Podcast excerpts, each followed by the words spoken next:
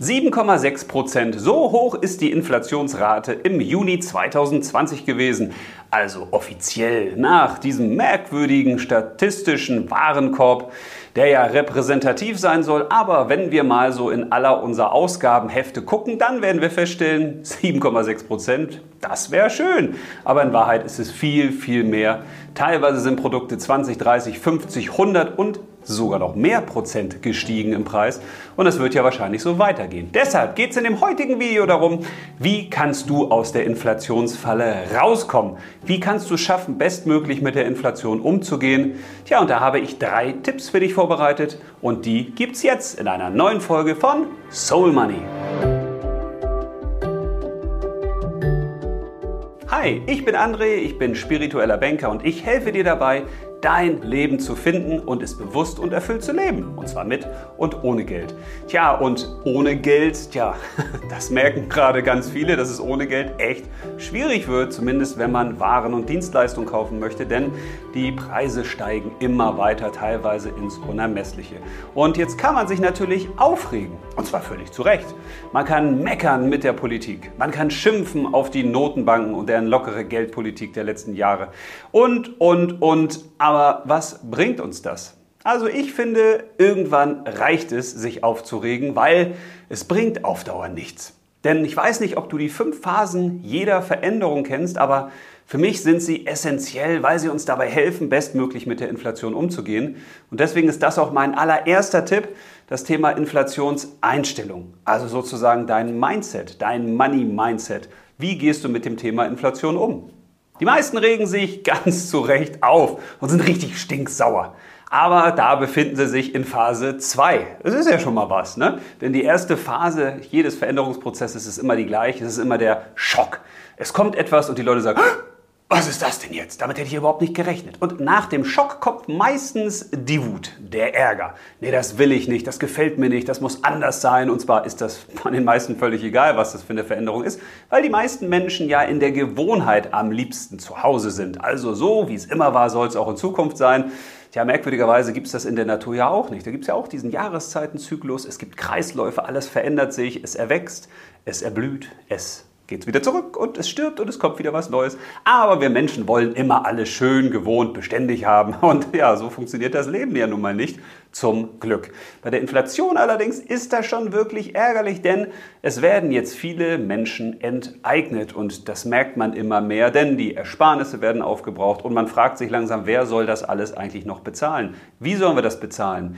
Tja, und deswegen ist die große Frage, was machen wir denn jetzt, wenn wir durch den Schock durch sind, in der Wut sind, ja, dann ist die dritte Stufe in der Regel der Widerstand.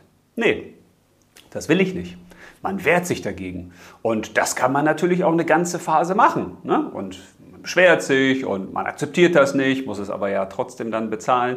Und die meisten pendeln sich in diesen drei Phasen permanent ein. Also die kommen von Schock über Wut, Ärger bis in die Frustration des Widerstandes gar nicht mehr weiter.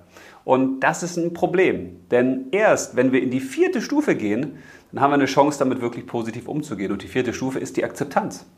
Wir müssen die Dinge akzeptieren, die wir eben nicht ändern können. Wir können uns auch über das Wetter da draußen aufregen, aber wir werden es nicht ändern können. Also zumindest wir einfachen Leute nicht. Bei anderen scheint das ja möglich zu sein, wie man so hören soll.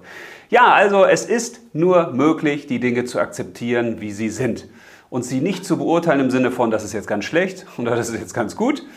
Ich kenne auch keinen, der das jetzt bei der Inflation sagt, aber ich kenne viele, die sich darüber aufregen und beschweren und beklagen und Tja, aber man ist dann in diesen ersten drei Stufen gefangen und bleibt in der Passivität, im Eingeengtsein, im Nichts tun können. Und das ist eben ein großes Problem. In dem Sinne, wenn wir anfangen, die Dinge zu akzeptieren, wie sie sind, dann können wir anfangen, mit ihnen zu arbeiten. Weil dann nehmen wir sie als gegeben hin und sagen, okay, so ist die Situation, was kann ich tun? Und dann kann die fünfte Stufe kommen, nämlich die Kreation. Also was können wir daraus Produktives, Positives erschaffen? Und deswegen ist es wichtig, falls du noch in dieser Phase bist und dich aufregst und meckerst und, und, und, und, und, dass du so langsam ankommst in der Phase der Akzeptanz. Weil wenn du es akzeptierst, erst dann kannst du wirklich produktiv damit umgehen. Und wenn du dann nämlich in der Akzeptanz ankommst, dann kannst du wirklich mit klarem Kopf und ruhigen Emotionen an die Dinge rangehen und dich fragen, wie kannst du die Inflation jetzt so nehmen, wie sie ist und sie möglichst noch tja, im schlimmsten Fall vermeiden in einigen Bereichen und im besten Fall sogar noch für dich nutzen. Und wie das gehen kann, das möchte ich dir in Tipp 2 zeigen, der da lautet Ausgaben verringern. Und jetzt wirst du sagen, ja, super Tipp. Das heißt, ich soll meinen Lebensstandard kürzen, ich soll jetzt auf Dinge verzichten. Ähm, ja, wirst du müssen. Und das funktioniert allerdings nur, wenn du schon in der Akzeptanz bist. Wenn du zum Beispiel sagst, okay, ich habe eben nur ein gewisses Budget an Einnahmen und mein jetziges Budget an Ausgaben übersteigt dieses Budget an Einnahmen, dann kannst du als erstes mal gucken, okay, welche Ausgaben kann ich sinnvoll reduzieren. Und das kann man natürlich einfach aus einer Bockigkeit heraus machen. Ja, dann mache ich das halt nicht mehr oder mache ich das halt nicht mehr. Oder man macht es eben, wenn man in Phase 4 ist, mit der Akzeptanz, mit dem klaren Kopf mit befreiten Emotionen und geht da mal ganz kühl und locker ran und guckt sich mal seine Ausgaben an. Und zwar würde ich mir eine kurze Liste machen und einfach mal auf ein weißes Blatt Papier notieren, was sind eigentlich deine größten Ausgaben, die du monatlich hast. Schreibst du einfach auf die eine Spalte, was ist das, und in die zweite Spalte hinein, wie viel gibst du da monatlich für aus. Und wenn du dir die größten Posten anguckst, dann stellst du vielleicht fest, hm, das könnte schwierig sein mit der Miete oder auch mit den Nebenkosten, also da direkt am Preis was zu drehen. Kann man natürlich auch versuchen, die Miete zu reduzieren, indem man vielleicht in eine günstigere Wohnung zieht oder Tilgungsraten aussetzt oder man kann ja alles Mögliche machen, je nachdem, wie man da gerade so unterwegs ist. Aber meistens wird es ein bisschen schwieriger, das zu tun. Also ist ja die Frage, wenn wir zum Beispiel die Miete oder die Tilgungsraten nicht reduzieren können für die Finanzierung, was können wir denn dann tun mit den nächstgrößeren Posten? Ja, die sind dann natürlich meistens Nebenkosten, Gas, Strom, also das, was man eben so an Energie braucht. Dann sind es häufig auch die Lebensmittel, es ist dann eben auch das Auto und Benzin. Und da fängt schon häufig an, dass wir uns sträuben. Das wirst du auch feststellen. Also du wirst dann sagen, ne, ich brauche das Auto und ich muss die und die ja, Nahrungsmittel halt haben, sonst habe ich keinen Bock. Und dann bist du wieder in Phase 3. Und dann kannst du dich wieder rausholen und sagen, äh, äh, äh, äh, nicht das kleine bockige Kind, das brauchen wir jetzt nicht. Sondern jetzt geht es darum, ganz ruhig, sachlich die Dinge anzugehen. Und ich würde dir empfehlen, mach dir einfach so eine Liste und teile die ein in drei Felder das erste kannst du dann grün machen, vielleicht umranden, das zweite ist gelb und das dritte ist rot. Und dann nimmst du wirklich mal alle großen Ausgaben, die du so hast, kannst auch die kleinen dazu nehmen und dann ordnest du die mal ein. Also wie zu Hause, wenn man quasi Sachen in Schubladen verstaut. Welche Dinge sind wirklich grün bei dir, wo du sagst, die sind unverzichtbar? Die muss ich unbedingt so haben. Das geht nicht ohne. Welche sind sofort verzichtbar? Die sind rot, wo du sagst, ah, eigentlich können die weg. Eigentlich brauche ich die nicht. Eigentlich kann ich da wirklich gut drauf verzichten. Und welche sind gelb, wo du sagst, ja, hätte ich eigentlich schon gern und naja, also ist schon vielleicht so auf der Grenze zum Unverzichtbaren, aber vielleicht könnte ich da doch was tun. Und mit dieser Struktur kannst du erstmal arbeiten, weil dann fängst du eben an, die Grünen erstmal in Ruhe zu lassen. Dann sagst du, nee, nee, nee, das, was grün ist, das lasse ich jetzt so. Ich widme mich erstmal den roten Dingen. Und da kann ich schauen, welche von den roten Dingen brauche ich im Zweifel gar nicht mehr. Dann kannst du diese Ausgaben komplett sparen. Du kannst aber auch schauen, welche von diesen roten Dingen kannst du vielleicht reduzieren. Das ist ja auch eine Möglichkeit, dass du eben sagst, na, ich habe vielleicht für ja, Theaterbesuche, für Kino, für Streaming, für whatever so und so viel Geld ausgegeben im Monat, aber ich kann das reduzieren um 50 Prozent oder 70 Prozent oder auch nur 30 Prozent, je nachdem, wie viel Geld du denn brauchst. Weil das ist eben auch wichtig, das kannst du mit klarem Kopf auch gut ermitteln, wie viel Geld brauchst du denn jetzt mehr an Mehrausgaben? Weil die meisten beschweren sich über die Inflation und meckern und sagen, oh, ist ja alles teurer geworden. Ist es auch. Und manche Güter sind gar nicht zu kriegen. Aber die Frage ist, wie viel zahlst du denn jetzt wirklich monatlich mehr? Das wäre also auch noch ein guter Tipp, sich überhaupt mal klar zu werden, um welche Summe geht es denn hier eigentlich? Also fernab von den Dingen, die man jetzt eben noch nicht kalkulieren kann, wie Strom, Gas, also die ganzen Energiekosten, die ja zurzeit mächtig durch die Decke gehen, das ist natürlich noch nicht kalkulierbar, aber das, was du jetzt schon kalkulieren kannst, damit kannst du schon mal anfangen zu rechnen, weil das hilft den meisten auch zu sagen, okay, ich hätte gedacht, das ist eigentlich viel, viel mehr. Und dann beruhigt das ein bisschen. Oder man sagt, oh, ich hätte gar nicht gedacht, dass es so viel ist. Dann kommt man eben noch schneller an Aktivität. Also schau dir die roten Bereiche an. Was kannst du reduzieren? Was kannst du ganz wegschmeißen, was brauchst du vielleicht gar nicht. Und dann kannst du auf die gelben Bereiche gehen und da kannst du natürlich schauen, okay, auch wo kannst du da sinnvoll Dinge reduzieren, welche Alternativen gibt es aber vielleicht auch. Und ich weiß, das mögen wir meistens nicht, weil wir kommen ja wieder aus der Gewohnheit, aus dem Standard und wir wollen alles so beibehalten, wie es ist. Aber tja, das ist jetzt zurzeit relativ teuer, wenn man alles so beibehält, wie es ist. Und von daher ist es wichtig zu schauen, welche Alternativen gibt es zu den Dingen, die wir auf der Ausgabenseite haben. Also das muss nicht das Thema des Heizens sein, dass du sagst, ich heize nicht mehr und ich ziehe mir nur noch einen Pulli an, sondern das gehört ja dazu, dass wir eben auch wirklich warm bleiben, dass wir nicht krank werden, dass wir uns auch zu Hause wohlfühlen. Das ist für mich essentiell. Und auch bei den Nahrungsmitteln sollte man natürlich immer schauen, dass man da möglichst nicht an den falschen Dingen spart. Aber auch hier kann man schauen, welche Alternativen gibt es vielleicht. Also wenn man zum Beispiel gar keinen Bock hatte, Prospekte durchzuwühlen und zu schauen, wo gibt es denn was günstiger, wäre jetzt vielleicht ein guter Zeitpunkt. Vielleicht gibt es auch Menschen in deinem Umfeld, die ein bisschen mehr Vermögen haben und die vielleicht auch mal für dich Dinge mit einkaufen. Also ich kenne da Leute, die das für andere machen, die sagen, oh, ist in Ordnung für mich, ich habe ein bisschen mehr Geld und ich unterstütze hier auch Familien vor Ort zum Beispiel oder eine ärmere Rentnerin, der ich dann einfach mal einen Einkauf mitbringe und ich bezahle das. Also in solchen Situationen wie jetzt, wo viele wirklich am Existenzminimum sind oder auch in echten Problemen sind, da sollten wir auch kreativ werden und uns auch trauen, andere um Hilfe zu fragen, weil es gibt viele Menschen, die auch anderen gerne helfen wollen, aber die manchmal nicht wissen, ja, wie kann ich denn helfen? Und für viele ist es mit Sicherheit schöner, wenn sie Menschen direkt helfen können aus ihrem nächsten Umfeld, aus dem Bekanntenkreis, als wenn man das irgendwo hinspendet, wo man gar nicht weiß, kommt das Geld überhaupt an. Eine weitere Möglichkeit ist auch, dass man sich zum Beispiel, wenn man Zeitungsabo hat, das mit anderen teilt.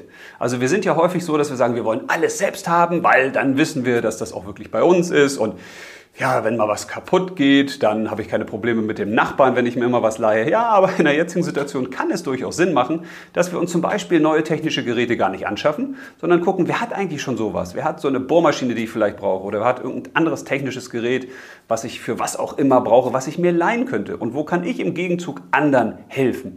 Weil wir sollten in dieser inflationsreichen Zeit nicht nur an uns denken, wir sollten auch schauen, wie können wir mit dem, was wir haben, an Möglichkeiten, Kontakten, Fähigkeiten, menschlichem Netzwerk, an Besitztümern, wie können wir damit anderen Menschen helfen, denen es gerade noch schlechter geht als uns in unserem direkten Verwandten, Bekannten und Familienkreis und natürlich auch in der Nachbarschaft und in der Arbeitswelt.